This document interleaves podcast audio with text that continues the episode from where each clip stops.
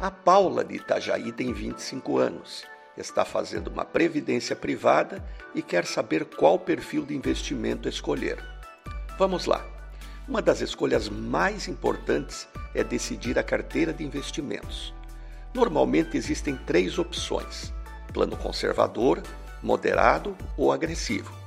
Nesse quesito, quando começamos a poupar, não dá para aplicar só em títulos públicos, ou seja, fazer um plano conservador, pois perdemos oportunidades de investir em outros ativos que renderiam mais e aumentariam a nossa aposentadoria lá na frente.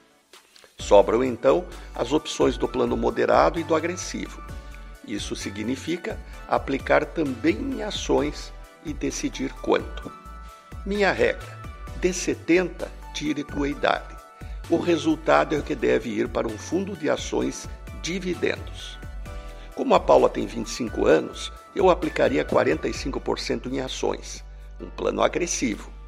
Ela é jovem, se der azar e a bolsa cair momentaneamente, haverá ainda muito tempo para se recuperar, já que a aposentadoria antes dos 65 anos, nem pensar.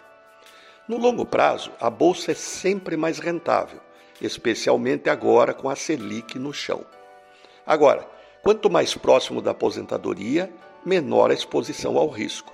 Aos 50 anos, migre para um plano moderado, com 20% em fundo de ações. E plano conservador, só depois de aposentado. Sim, nos fundos de pensão, teu dinheiro continua rendendo depois de aposentado. Para os que têm ouvido para ouvir, fale com um consultor antes de falar com o gerente do banco. Você vai economizar horrores.